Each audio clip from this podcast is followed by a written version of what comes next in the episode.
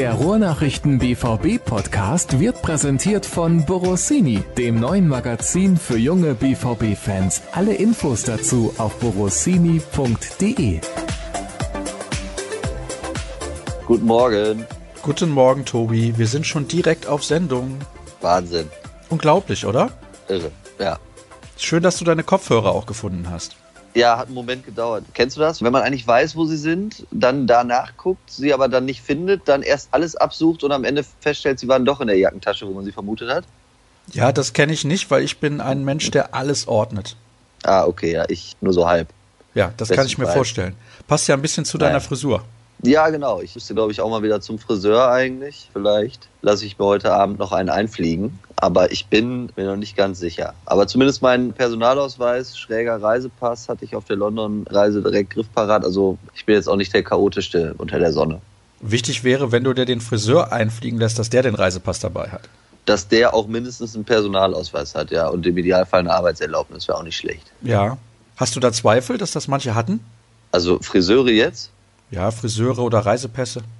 also jetzt auf dem Weg nach London, hatten, glaube ich, alle eine Arbeitserlaubnis, aber der Friseur bestimmt auch. Ansonsten hätte er das wahrscheinlich nicht auf Instagram gepostet. Aber ja, Reisepässe und vergessene Handys und so, das war halt natürlich ein Problem. Und ja, sportlich ist es dann ja auch nicht so gut gelaufen. Ja, wir müssen über das Sportliche reden, kommen wir leider nicht drum rum. Nee, das sollten wir tun.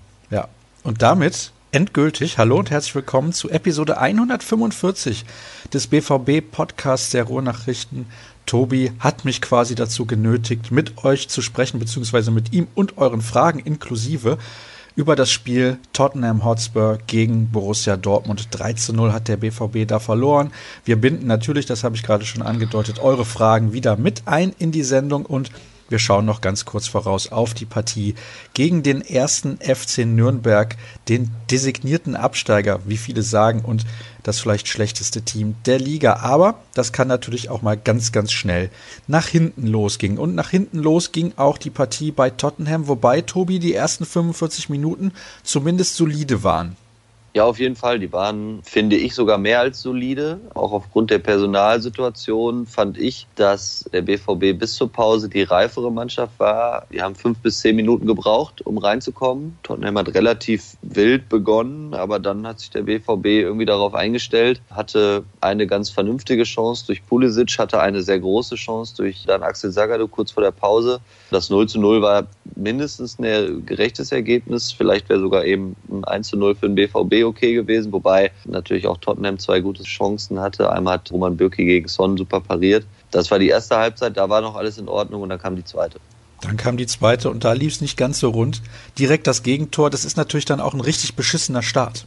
Ja, auf jeden Fall lasse ich aber trotzdem nicht gelten für die Leistung in den zweiten 45 Minuten. Klar ist es immer unglücklich, wenn du direkt nach Wiederanpfiff irgendwie ein Gegentor kassierst, das dazu auch noch so unnötig ist, weil es irgendwie mit einem unnötigen Ballverlust auf der rechten Seite dann losgeht. Eigentlich relativ einfache Situation. Flanke von Vertongen wird nicht verteidigt. Ja, und dann stand auch Sagadu nicht gut und Son hält den Fuß rein. Er trifft ja nun mal leider irgendwie gefühlt immer gegen den BVB. So war es auch diesmal. War jetzt, glaube ich, das vierte Spiel in Folge, wo er getroffen hat gegen Borussia. Und das war eigentlich das Überraschende und das, was ich nicht nachvollziehen kann, ist der BVB wirklich fast auseinandergefallen. Also die zweite Halbzeit kam gar nichts mehr. Man hat den Faden wirklich völlig verloren und man war irgendwie nicht in der Lage, sich aufzubäumen, was diese Saison schon so oft besser war. Es wirkte von der Tribüne fast so ein bisschen wie ein Rückfall in die vergangene Saison. Und dann war es am Ende zwar unnötig, dass man noch späte Gegentore kassiert hat, aber fast folgerichtig. Und am Ende war auch das Ergebnis deutlich und irgendwie unglücklich, aber nicht unverdient. Es war nicht das Spiel von Achraf Hakimi, also ich will nicht alles an ihm festmachen, um Gottes Willen, aber man kann ruhig darüber sprechen, dass er am ersten Gegentor massiv beteiligt war, weil er da ins Risiko geht und nicht den Ball einfach mal wegpölt.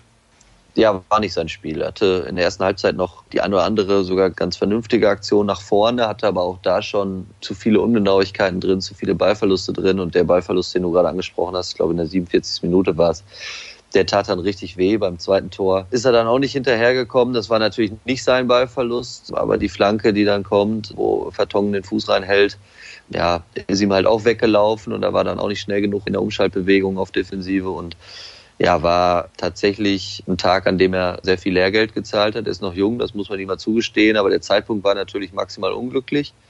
Und auf höchstem Niveau ist das dann alles auch entsprechend bestraft worden. Können wir uns auch darauf einigen, dass Abdu Diallo kein Außenverteidiger ist?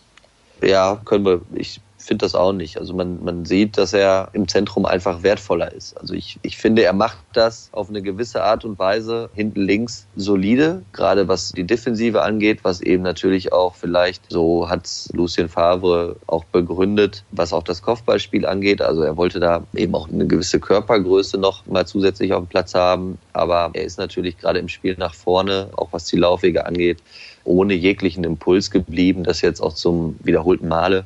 Und da merkt man dann eben schon, dass er kein gelernter Außenverteidiger ist. Wenn die erste Halbzeit 0 zu 0 ausgeht und dann zwei späte Gegentore fallen in der 83. und 86. Minute, kann man dann sagen, dass dieses Ergebnis den Spielverlauf widerspiegelt oder dass es dann doch hinten raus ein bisschen glücklich war für Tottenham so hoch zu gewinnen? Naja, ich habe es ja eben angedeutet. Also ich finde, klar ist es irgendwie unglücklich und wenn man das Spiel über 90 Minuten sieht, gerade auch die erste Halbzeit, dann ist 3-0 vielleicht nicht direkt das logische Ergebnis. Andererseits, wenn man sich dann eben auf diesem Niveau in einem Spiel wie einem Achtelfinale der Champions League, wo es eben Verletzungspech hin oder her um so viel geht und wo so viel auf dem Spiel steht und wo man vielleicht auch in dem Wissen, dass man im Rückspiel zu Hause noch was reparieren kann, dann zumindest alles dranlegen muss, um nicht höher zu verlieren.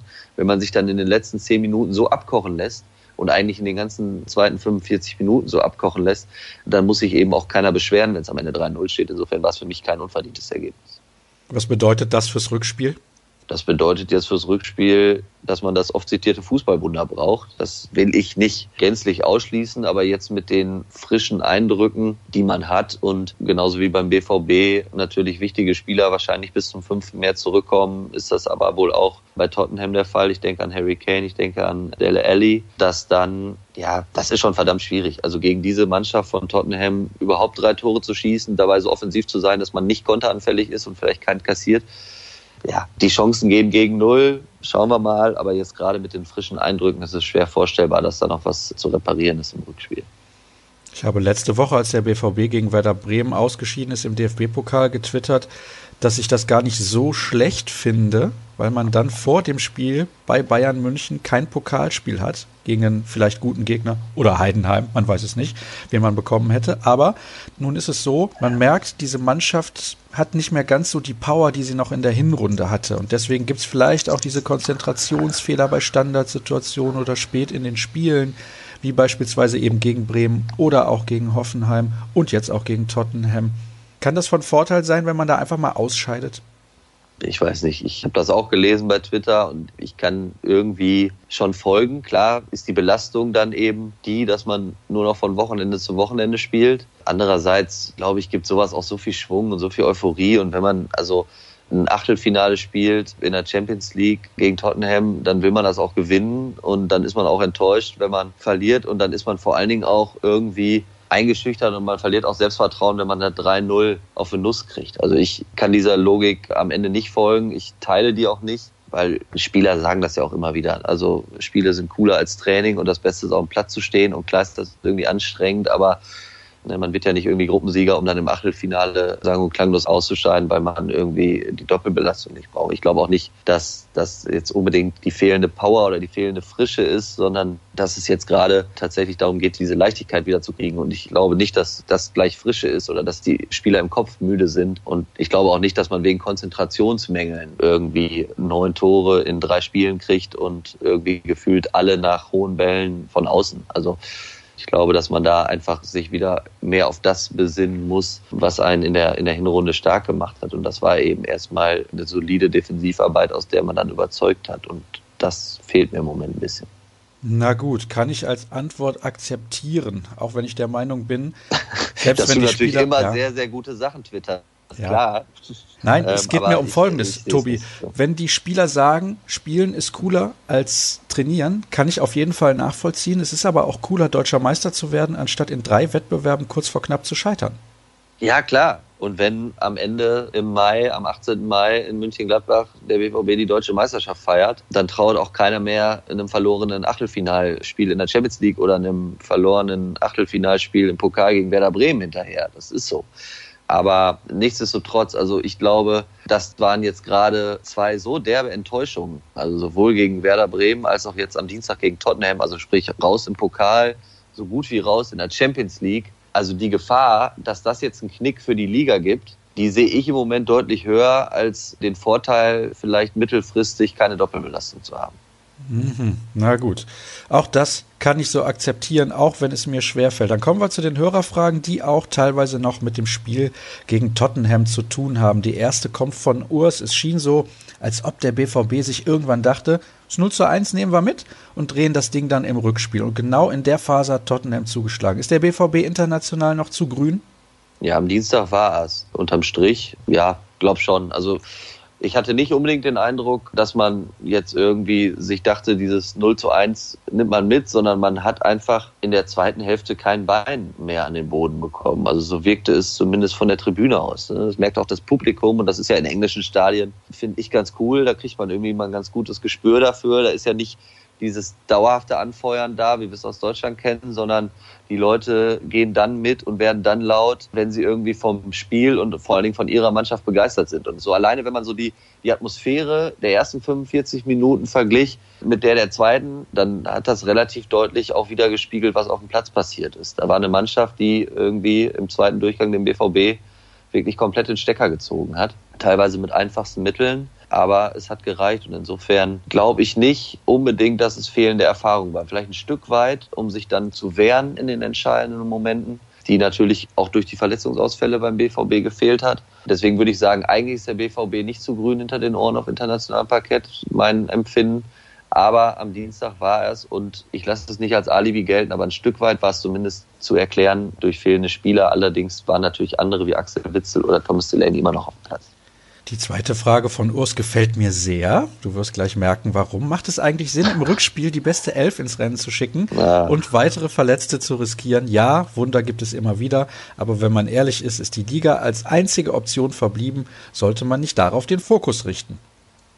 Jetzt muss ich ein bisschen, ja, also ich glaube, dass der BVB das nicht machen wird. Das wird vielleicht ein bisschen davon abhängen, was jetzt bis zum 5. März passiert, also sowohl personell als auch ergebnistechnisch. Ich will das nicht ausschließen. Kommen ja jetzt erstmal noch die Spiele in der Liga in Nürnberg, dann zu Hause gegen Leverkusen und dann in Augsburg und dann kommt ja erst das Tottenham-Spiel. Insofern mal gucken, wer bis dahin wieder zur Verfügung steht. Und dann glaube ich schon, dass man noch die beste Elf auf den Platz schickt, weil man sich eben auch vernünftig aus Europa verabschieden will. Das hat man in der letzten Saison in Europa auf dramatische Weise überhaupt nicht hinbekommen, sich vernünftig zu verkaufen. Und jetzt hat man sich eigentlich in der Hinrunde auch auf der europäischen Bühne irgendwie rehabilitiert.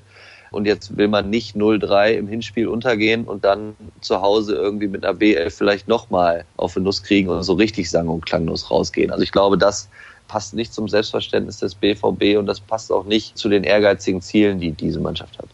Ist auch kein Problem. Nach dem Rückspiel gegen Tottenham spielt man zu Hause gegen den VfB Stuttgart. Also, wenn man die dann nicht schlägt, dann weiß ich es auch nicht. Dann kommen wir zur nächsten Frage, die kommt von Florian. Sind die Probleme? Ja, und jetzt, also da so. muss ich jetzt mal eben nochmal rein. Also, wir haben da jetzt drüber gesprochen. Und also, Fakt ist ja, dass das zu einer sehr, sehr hohen Wahrscheinlichkeit tatsächlich die letzte englische Woche ist, die der BVB spielt, diese erste Woche im März. Und insofern, das muss dann schon eben bei Fußballprofis jetzt bei aller Rede von Doppel-, Dreifachbelastung, das muss dann auch schon im Tank sein. Da stimme ich dir absolut zu. Flo würde gerne wissen, sind die Probleme, die Birki ansprach, nach eurer Kenntnis zutreffend? Da ist jetzt ein bisschen die Frage, welche er meint, aber ich nehme an, er meint das Problem gegen robuste Mannschaften, sich nicht wehren zu können. All das, was Roman Bürki da gesagt hat, die vielen Tore nach Standardsituationen, nach Flanken. Also die Probleme nach Standardsituationen und nach Flanken, die sind ja unübersehbar. Ich habe es eben angesprochen. Also gegen Hoffenheim drei Gegentore aus ruhenden und hohen Bällen und gegen Tottenham auch zweimal Flanke von außen und eine Ecke. Das ist auffällig, das ist auch überraschend, weil der BVB, ich habe selber sogar noch die Geschichte gemacht nach dem Leipzig-Spiel, als man selber nach einer Standardsituation das 1-0 gemacht hat und genau durch so eine Standardsituation ein enges Spiel mal gewonnen hat. Habe damals auch mit Manny Stefes gesprochen, dem Co-Trainer, der gesagt hat, deswegen sind Standards so wichtig, weil sie gerade in engen Spielen wirklich auch mal entscheidend sein können. Und der BVB hatte es bis dahin super im Griff. Gegen Hannover war es auch kein Problem. Und dann kamen die anderen Spiele. Das ging mit Frankfurt los und jetzt das. Dreimal drei Gegentore. Das kommt überraschend, aber irgendwo ist dann Schlendrian eingekehrt. Und deswegen glaube ich, wie ich eben gesagt habe, auch nicht, dass das Konzentrationsschwächen sind, sondern dass es tatsächlich darum geht, sich das wiederzuholen jetzt im Training, so wie Roman Bücki das auch fordert. Und, da einfach mit allem, was man hat, zu verteidigen. Und wenn man das sieht, zum Beispiel, ich denke an das Gegentor gegen Werder Bremen im Pokal kurz vor Schluss, wo natürlich man darüber reden muss, dass Erik Ölstegel den Ball halten muss. Aber Ashraf Hakimi geht gegen Hanik auch gar nicht in den Kopfball. Ne? Und das sind so Dinger, die waren definitiv schon besser in dieser Saison und die müssen schnell wieder besser werden. Die nächste Frage kommt von Chrissy. Warum hat Favre Guerrero erst in der 86. Minute gebracht? Pulisic hat mal wieder nicht überzeugt. Warum bringt er also einen formstarken Guerrero nicht schon in der 70. um die Offensive anzukurbeln und das Spiel möglicherweise noch zu drehen?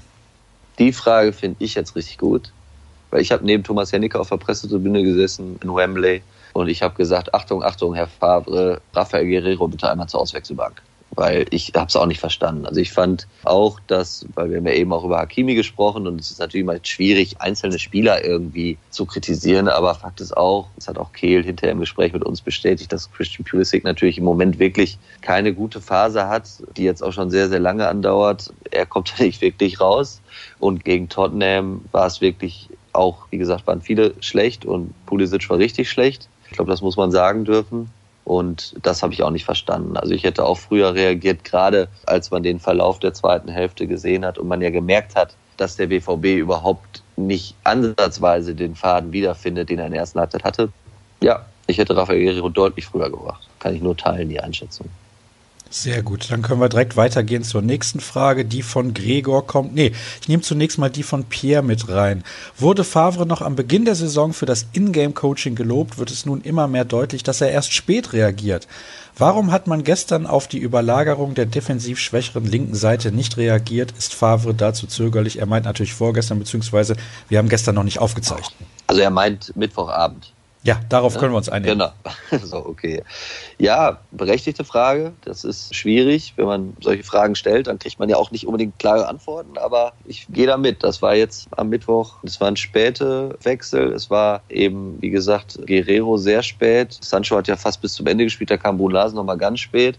Marcel Schmelzer kam für Sagadou, aber auch nur, weil Sagadou nicht mehr konnte ja, man kann da jetzt nicht unbedingt in Lucien Favres Kopf reingucken. Ich finde, dass er, wie es ja der Hörer richtig formuliert hat, dass er ja schon ganz, ganz viele richtige Entscheidungen in dieser Saison getroffen hat und selten daneben lag. Aber am Mittwoch hätte ich auch tatsächlich, und ich tue mir da immer super schwer mit, weil es gibt Experten und Journalisten und es gibt Trainer und, und ich stehe da überhaupt nicht drauf, mich so auf so einen Trainerstuhl zu schwingen, jetzt hier verbal. Aber der Eindruck war tatsächlich der, warum reagiert er nicht? Das Spiel läuft dem BVB oder entgleitet dem BVB völlig aus den Händen und da sind dann Wechsel normalerweise vielleicht nochmal eine Möglichkeit, um einzugreifen. Fand ich jetzt am Mittwoch auch überraschend und teilweise unerklärlich.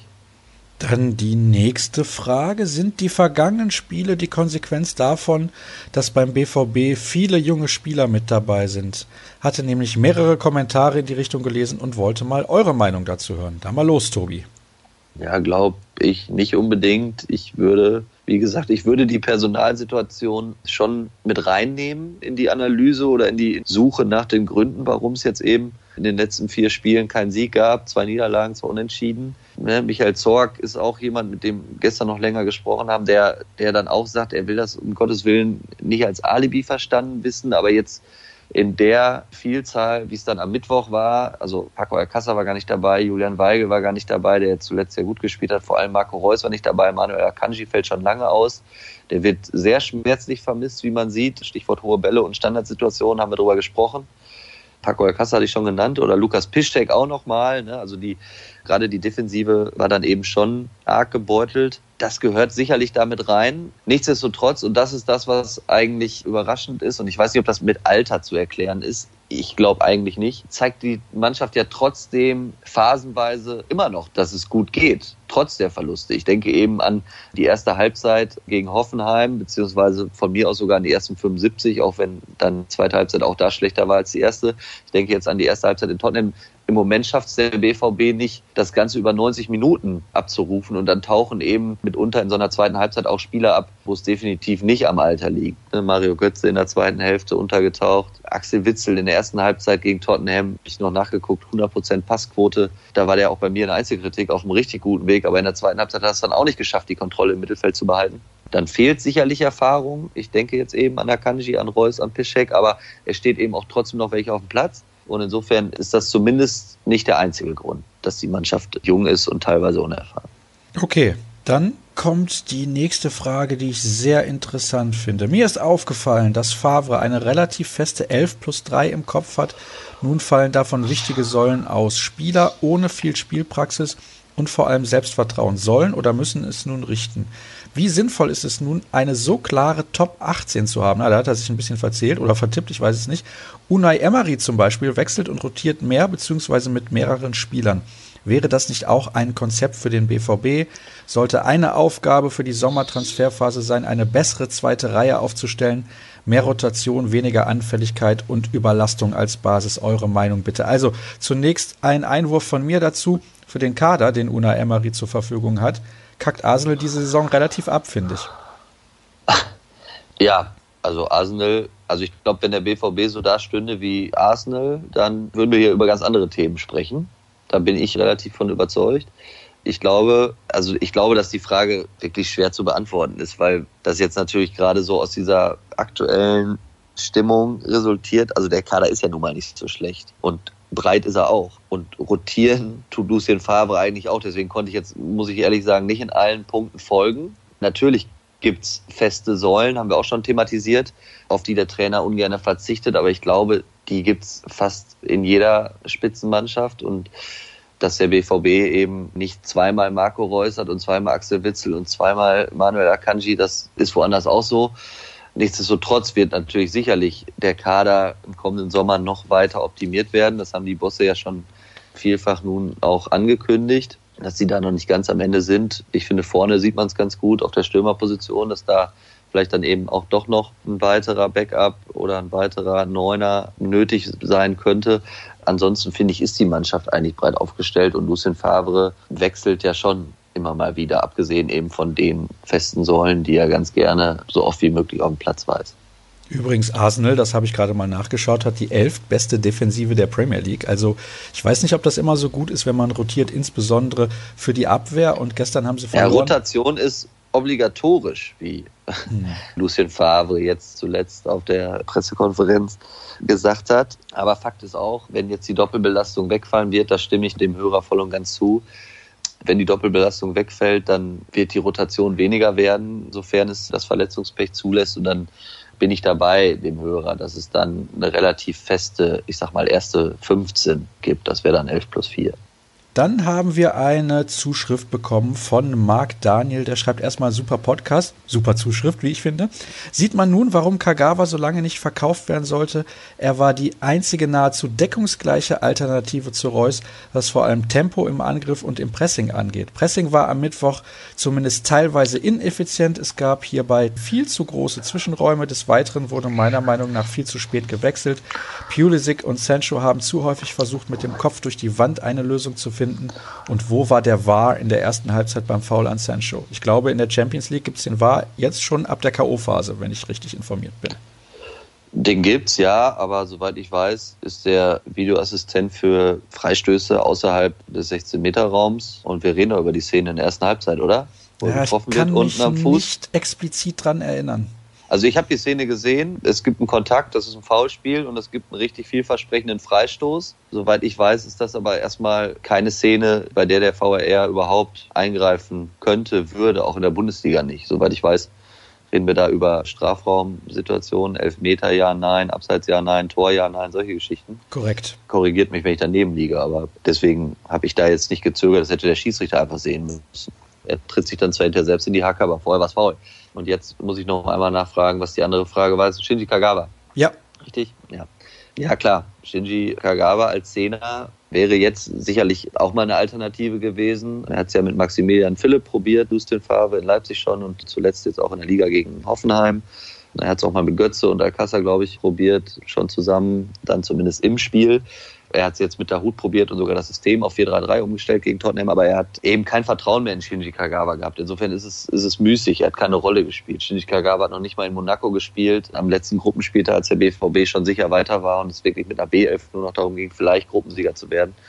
Irgendwo hat es nicht gepasst zwischen Lucien Favre und Shinji Kagawa das ist so und ich glaube, dass selbst jetzt Shinji Kagawa unter Lucien Favre trotzdem keine Rolle mehr gespielt hätte. Dann hätten wir das auch abgehakt und dann gibt es noch eine Frage von Gregor. Wie wäre es, wenn man mal Gomez statt Pulisic in den Kader nimmt? Pulisic hat bei uns ohnehin keine Zukunft und viel besser als Gomez kann er aktuell nicht sein. Also ich habe ja schon häufig hier im Podcast gesagt und wurde da größtenteils für belächelt. Ich halte Pulisic für komplett überbewertet und für einen eindimensionalen Spieler und seine Form in dieser Saison bestätigt ja meine Aussage. Ja, haben wir ja eben thematisiert. Also die Phase, die Christian Pulisic durchgeht, die ist eine richtig schlechte, eine richtig schwierige im Moment. Und er hatte eigentlich bis auf einen passablen Saisonstart ein bisschen Verletzungspech, jetzt wirklich wenig gute Spiele drin. Er hat mal ein gutes Spiel gemacht im Pokal gegen Union und jetzt auch mal das Tor gegen Werder im Pokal, wobei das auch vorher keine gute Leistung war. Warte mal eben, jetzt werde ich angerufen. Kein Stört Problem, kannst du einfach ich wegdrücken, Tobi. Okay, warte, dann schreibe ich mal eben, dass ich, sorry. Jetzt entschuldigst dich du noch dafür, dass du arbeitest. Ja, nee, jetzt muss ich nur nochmal, stell mal bitte eben die Frage nochmal. Kriegen wir das hin? Weil das war ja mit Pulisic irgendwie, ne? Ja, es ging um Christian Pulisic, den ich komplett niedergeredet habe quasi.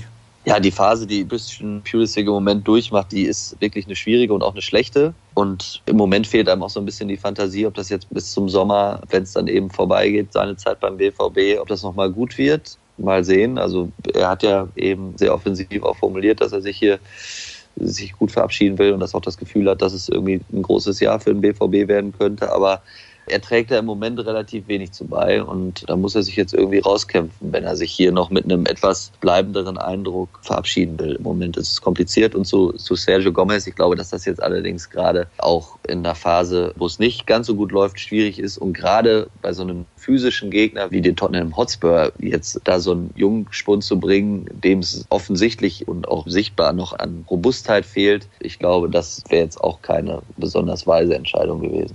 Der erste FC Nürnberg hat sogar El Kakiko verloren. das fand ich relativ amüsant. Sie haben die wenigsten Tore in der Bundesliga geschossen. Sie haben die zweitschlechteste Defensive. Sie haben die wenigsten Siege und sie haben die zweitmeisten Niederlagen, sind Tabellenletzter mit zwölf Punkten nach 21 Spielen. Das Spiel findet am Montagabend statt.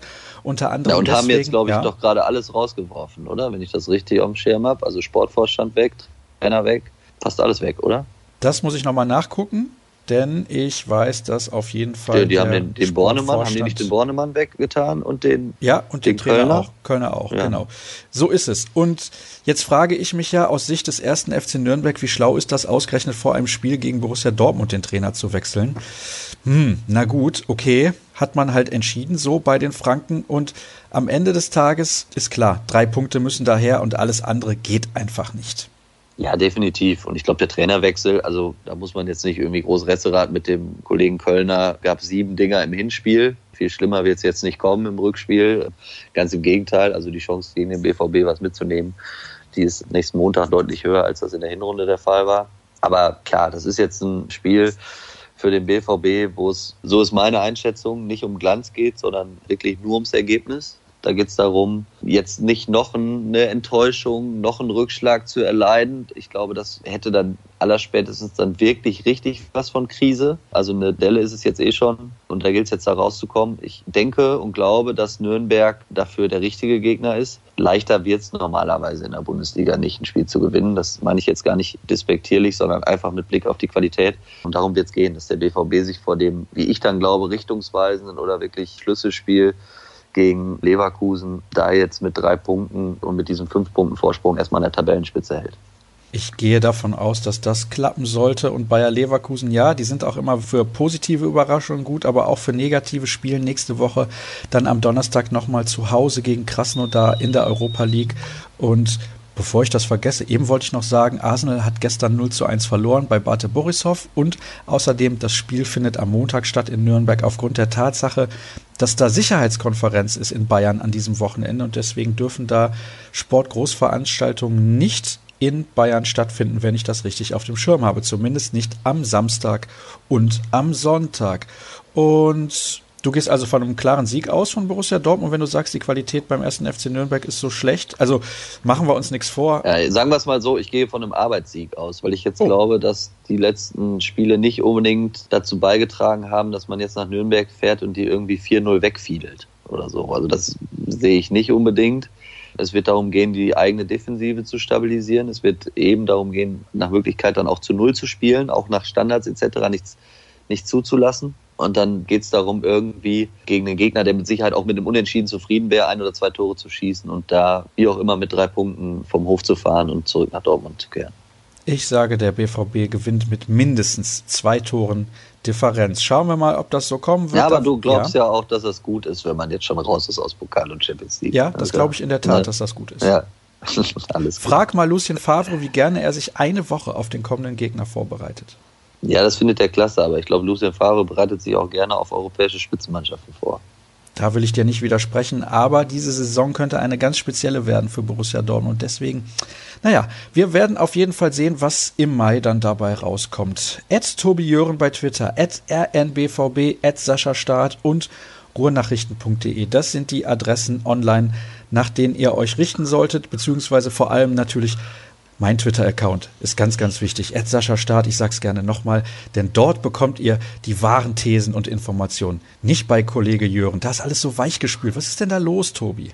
Ich twitter doch gar nicht so viel wie du. Also ja, eben. insofern ist auch nichts weichgespült. Aber die Mütze, die du aufhattest, beziehungsweise die du nicht aufhattest, besser gesagt. In London hatte ich sie ja. auf. Das hat mich so ah, überrascht. Okay. Ich hatte die blaue Mütze auf in London und trotzdem gab es drei Stück. Also, ja, ich weiß gar nicht. Was macht denn das Häkelprojekt? Gibt es auch Rückmeldungen? Ja, vielleicht sollte der BVB in der Liga dafür nochmal ein Spiel gewinnen. Ach so, ist erstmal unterbrochen worden, der Häkelkurs. Ja, wir, wir werden jetzt in der kommenden Woche nach dem Sieg in Nürnberg dazu wieder aufrufen. Ah, okay, ja gut. Nachdem, wie du sagst, mindestens zwei Tore Abstandssieg. Genauso wird es kommen. Vielen Dank okay, allen, die so mit dabei gewesen sind, nämlich nur Tobi Jören, aber auch euch, den Hörern, für eure Zeit und Aufmerksamkeit. Nächste Woche hören wir uns wieder. Macht's gut. Bis dann. Tschüss. Ja, jawohl, tschüss.